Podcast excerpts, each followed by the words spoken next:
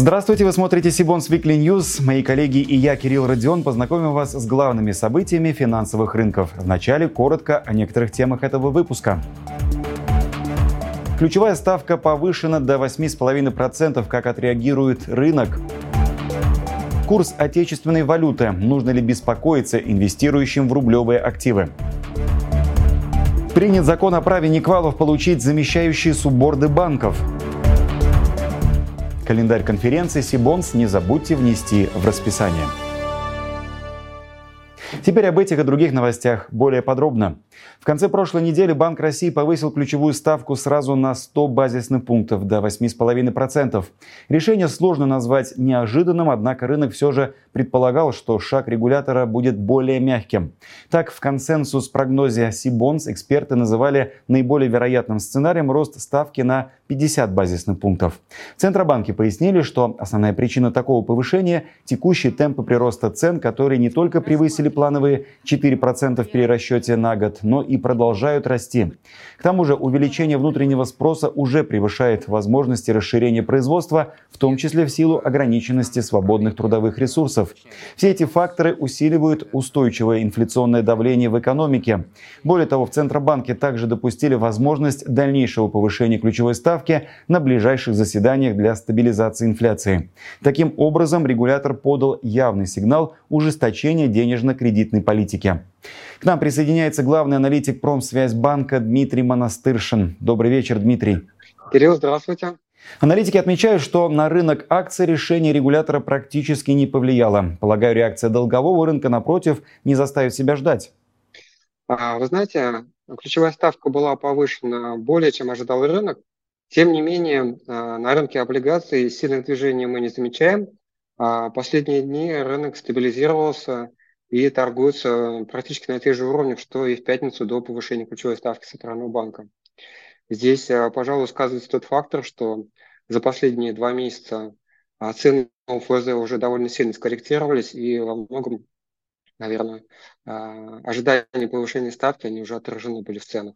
Тогда второй достаточно длинный вопрос. Сразу после повышения ключевой ставки мы увидели довольно большой разброс в прогнозах экономистов. Кто-то говорит о 9% к концу года, а кто-то предлагает готовиться к повышению выше 10%. Каким вы видите развитие ситуации и какие вводные здесь станут определяющими? А текущий собственный прогноз Центрального банка предполагает, что средний уровень ключевой ставки э, на второе полугодие этого года будет а, в диапазоне 8,5-9,3 и на следующий год 8,5-9,5. То есть середина этого диапазона соответствует 9%. Соответственно, те, кто ожидает ставку на уровне 9%, у них, в общем-то, есть достаточно сильные для этого аргументы. В то же время есть ряд факторов, на наш взгляд, которые могут побудить э, Центральный банк повышать ставку выше, э, даже, может быть, она будет выше, чем текущий э, максимальный уровень прогноза, который сам ЦБ заявляет. Здесь ситуация будет зависеть в первую очередь от инфляции, поскольку это главный фактор, на который ЦБ обращает внимание. Ну, а в свою очередь инфляция в ближайшее, в ближайшее время будет определяться целым набором факторов. Первое – это то, как будет вести себя рубль, а, как а, в ценах будет отражаться уже прошедшее ослабление рубля. Второй фактор – это то, какими будут госрасходы во втором полугодии, а поскольку увеличение госрасходов, дефицит бюджета, все это отражается на инфляции. Ну и третий фактор – это геополитика и внешний новостной фон, конъюнктура внешних, глобальных рынков. Вот все это в совокупности будет влиять на инфляцию, то, как она будет складываться – будет э, для Центрального банка индикатором того, какие действия будут предприняты по ставке. За последние месяцы российский фондовый рынок показал неплохой рост, однако курс рубля при этом демонстрирует довольно пессимистичную динамику. С начала года отечественная валюта подешевела более чем на четверть и попала в списки самых слабых в мире. Неудивительно, что на недавнем финансовом конгрессе Центробанка тема курса валют была самой популярной среди задававших вопросы спикерам. В минувшую пятницу рубль продолжал снижаться, несмотря на повышение ключевой ставки сразу на 100 базисных пунктов, и лишь на этой неделе перешел к укреплению. Но станет ли этот тренд долгосрочным? Логика подсказывает, что чем жестче денежно-кредитная политика, тем сильнее национальная валюта. Однако мы живем во времена, когда законы логики не всегда работают очевидным образом. Обсудить эту тему мы решили с главным аналитиком Совкомбанка Михаилом Васильевым. Добрый вечер, Михаил. Добрый вечер, Кирилл. С учетом неизменной волатильности рубля, можем ли мы говорить о том, что отечественная валюта все-таки встала на долгожданный пути крепления и какова все-таки в этом роль резкого повышения ключевой ставки? А, в целом мы не ожидаем какого-то значимого укрепления рубля с текущих уровней. Как мы видим, что в последние две недели курс рубля к доллару находится в диапазоне 90 на 91. На этой неделе, вероятно, умеренное укрепление рубля благодаря растущим ценам на нефть и налоговому периоду. Так, до пятницы 28 июля российские компании-экспортеры будут активнее продавать валютную выручку для расчетов с бюджетом. В пятницу налоговый период завершится, и до последней недели августа рубль лишится этого фактора поддержки. Со следующей недели предложение валюты от экспортеров снизится, а спрос на валюту может остаться высоким. Кроме этого, с точки зрения сезонности, август является одним из самых неблагоприятных месяцев в году для рубля. В среднем а, в августе рубль слабеет к доллару на 2%. Поэтому полагаем, что рубль в августе будет торговаться в диапазоне 88.94 за доллар, 98.104 за евро и 12.313 за юань. Что касается повышения ключевой ставки, то мы полагаем, что в моменте это было ожидаемо, поэтому не окажет влияния на валютный рынок, а среднесрочно это приведет в ближайшие месяцы в ближайшие недели, месяцы это приведет к повышению ставок по депозитам и доходности облигаций, что будет повышать а, привлекательность рублевых сбережений и оказывать поддержку рублю. А с точки зрения инвестора, нужно ли на этом фоне переходить в защитную стратегию и отказываться от каких-то активов в пользу других? Но с точки зрения инвестора, а, в текущих условиях повышенной неопределенности лучше иметь диверсифицированный портфель, причем и по разным классам активов, и по разным валютам, а мы видим риски а, дальнейшего ослабления курса рубля, поэтому считаем сейчас разумным часть активов а, держать в валюте. С точки зрения доходности, неплохие ставки сейчас есть по замещающим облигациям, долларах и евро. Тот же «Газпром», «Фосагра», «Пик». Для диверсификации по валютам можно положить а, часть портфеля в юаневые банды российских эмитентов. Что касается рублевых облигаций, то они сейчас также представляют интерес – мы полагаем, что Банк России в этом году повысит ключевую ставку до диапазона 9,5-10%. Поэтому средний и длинный ФЗ, на наш взгляд, пока покупать рано. Сейчас мы предпочитаем краткосрочные облигации, в том числе корпоративные, первого и второго эшелонов, или бумаги с плавающей ставкой. Долгосрочные инвесторы могут уже сейчас начать а, постепенно покупать длинные ОФЗ в расчете на цикл снижения ключевой ставки, который может начаться, скорее всего, во второй, во второй половине следующего года. В России в третьем чтении принят закон о праве неквалифицированных инвесторов, которым сейчас принадлежат субординированные еврооблигации российских банков, получать замещающие их инструменты. Сейчас, согласно действующему законодательству, номинал одной облигации субординированного облигационного займа не может быть меньше 10 миллионов рублей.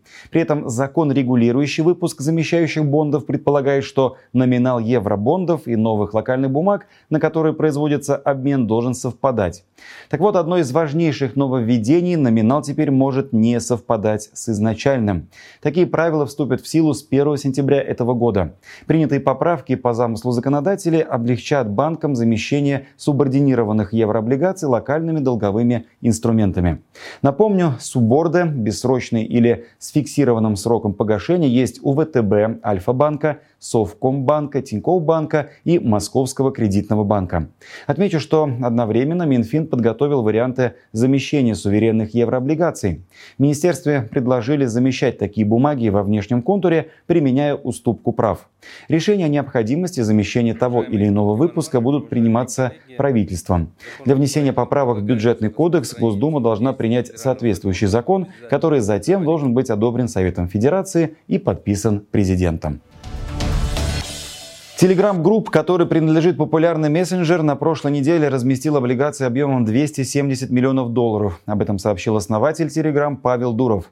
По его словам, сам он выкупил около четверти нового выпуска, то есть почти на 70 миллионов долларов. Он также уточнил, что компания разместила новые долговые бумаги, чтобы финансировать дальнейший рост Telegram до тех пор, пока он не достигнет безубыточности. Сейчас Telegram не приносит прибыли, поскольку достичь таких результатов всего на второй год монетизации невозможно. Однако Павел Дуров заверил, что в абсолютных цифрах его мессенджер ближе к прибыльности, чем у конкурентов.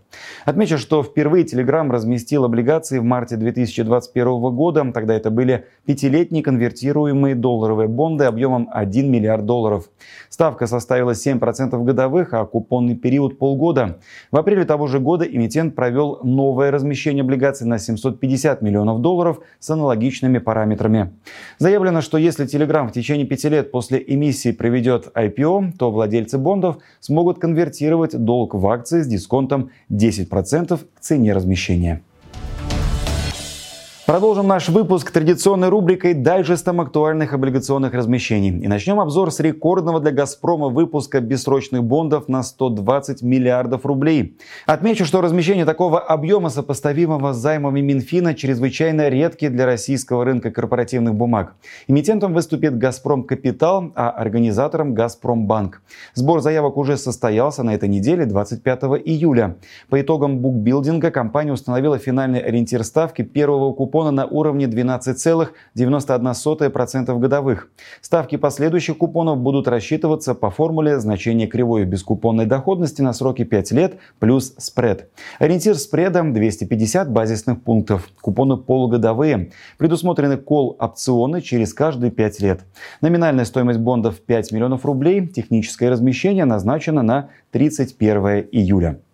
На следующей неделе планируют собрать заявки на выпуск пятилетних облигаций объемом не менее 10 миллиардов рублей восточная стивидорная компания, входящая в структуру Global Ports. Ориентир ставки первого купона премии не выше 200 базисных пунктов к пятилетним ОФЗ.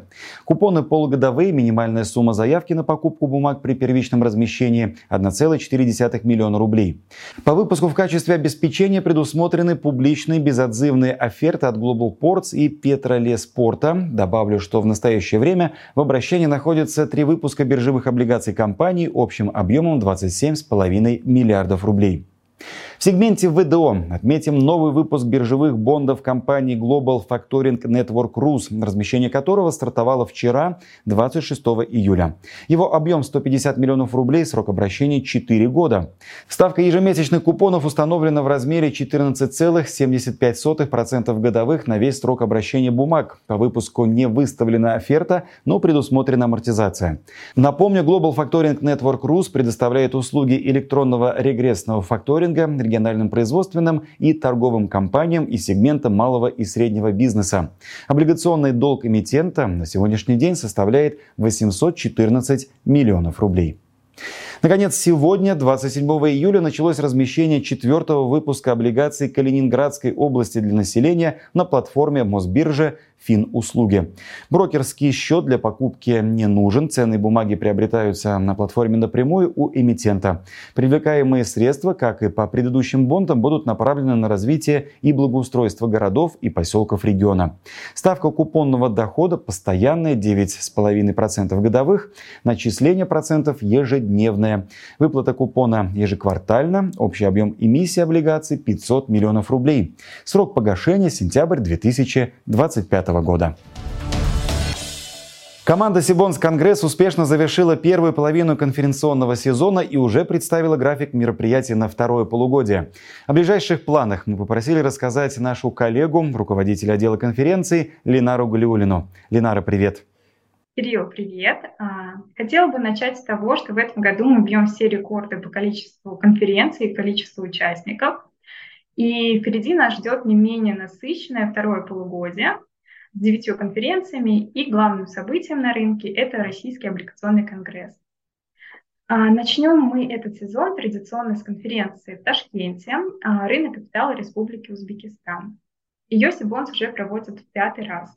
А, на конференции собирается весь финансовый рынок республики, представители регулятора, местных инвестбанков, э, брокеры, а также крупные эмитенты. Спикеры и участники обсудят регулирование локального рынка, эмитенты поделятся кейсами по успешному размещению ценных бумаг, а также мы обсудим новые инвестиционные инструменты.